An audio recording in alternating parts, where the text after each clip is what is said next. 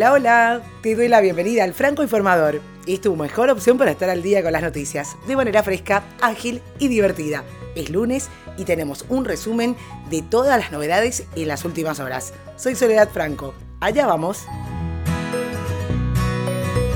70 de los principales líderes del mundo se dieron cita en el Arco del Triunfo de París para conmemorar el centenario del fin de la Primera Guerra Mundial. En el pasado, París estuvo siendo disputada por varios países. Hoy recibe a los viejos enemigos juntos y reconciliados. A 100 años del fin de esta Primera Guerra Mundial, Angela Merkel y Emmanuel Macron descubrieron una placa en ambos idiomas que reafirma los valores franco-alemanes de reconciliación al servicio de Europa y la paz. Y el presidente ruso Vladimir Putin afirmó que tuvo una buena conversación con su homólogo estadounidense Donald Trump este domingo en París, al margen de los actos para conmemorar el fin de la Primera Guerra Mundial. Ahora los presidentes de Rusia y Estados Unidos se reunirán el próximo 30 de noviembre en Buenos Aires en el marco de la reunión del G20, según informó el Kremlin y es día feriado en los Estados Unidos. Un día festivo en honor a los hombres y mujeres que han servido en las Fuerzas Armadas de los Estados Unidos, celebrado anualmente el 11 de noviembre, aniversario del fin de la Primera Guerra Mundial. Hay 19.6 millones de veteranos en los Estados Unidos, según las estadísticas más recientes disponibles.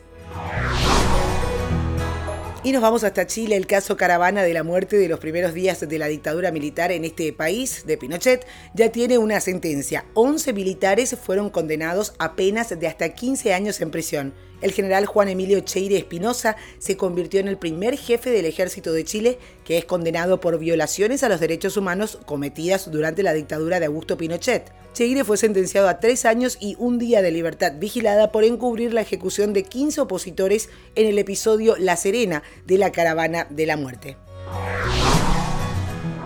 Y esta semana arrancan las declaraciones de apertura en el juicio federal del capo de la droga, Joaquín El Chapo Guzmán, un jurado en Nueva York de cinco hombres y siete mujeres más seis suplentes permanecerá en el anonimato y en parte secuestrados. Guzmán se declaró inocente de los cargos de narcotráfico internacional, conspiración para matar a sus rivales, los cargos de armas y el lavado de dinero. Se enfrenta a una sentencia de cadena perpetua en caso de ser condenado.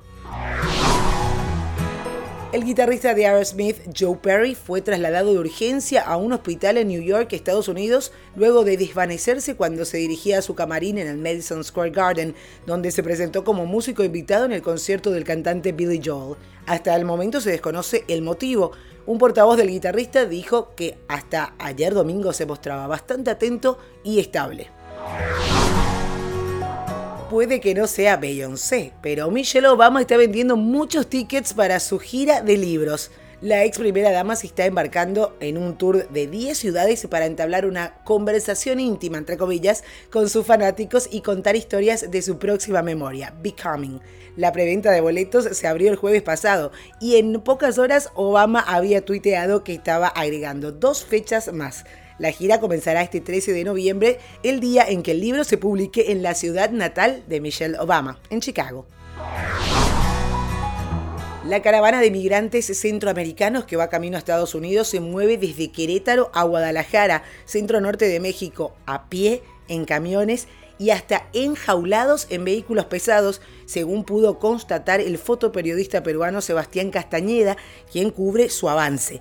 La mayoría de migrantes son hondureños, otros provienen de Guatemala, El Salvador y Nicaragua. Alegan que huyen de la pobreza, la violencia pandillera y la inestabilidad política en sus países. Y en Hollywood nadie baja la guardia cuando se trata de las plataformas de streaming. Según un reporte de TechCrunch, Disney planea aumentar su inversión en Hulu para incrementar la producción de contenidos originales y expandir el alcance internacional del servicio. Con su adquisición de 21st Century Fox, Disney es ahora propietaria del 60% de Hulu. Y como ya dejó claro el presidente ejecutivo de Disney, Bob Iger, en su presentación de resultados a los accionistas en la semana pasada, Disney está abierta a adquirir más acciones de Hulu, invertir en más contenidos originales y establecer el servicio a otros mercados. Hay que recordar que actualmente Hulu solo está disponible en Estados Unidos y Japón. Próximamente llegará a México. Los incendios forestales de California son los más destructivos en la historia del estado. Este fin de semana, mientras los bomberos y otras autoridades se seguían combatiendo los incendios y coordinando el rescate de las personas afectadas, recibieron una oferta de ayuda de uno de los residentes más famosos del estado, el CEO de Tesla y SpaceX, Elon Musk. Musk publicó en Twitter que le informaran si Tesla podría ayudar a personas afectadas por los incendios forestales. Aunque no dio muchos detalles, dijo que quizás Tesla podría ayudar a sacar a personas de áreas problemáticas, ya que sus vehículos, específicamente el Model S y Model X, tienen sistemas de filtración de aire EPA utilizados en hospitales.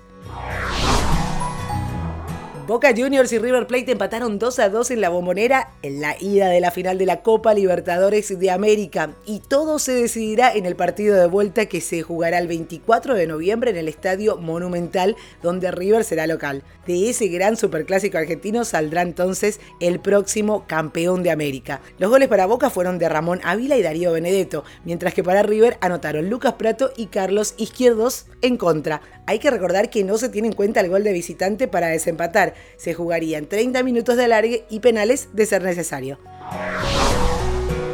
Y el inglés Lewis Hamilton ganó el Gran Premio de Brasil, la penúltima prueba del Mundial de Fórmula 1 que se disputó este domingo en el circuito de Interlagos, en Sao Paulo, donde su escudería Mercedes se aseguró matemáticamente su quinto Mundial de Constructores consecutivo. El ya campeón del mundo se impuso a Verstappen y Raikkonen y subió a lo más alto del podio.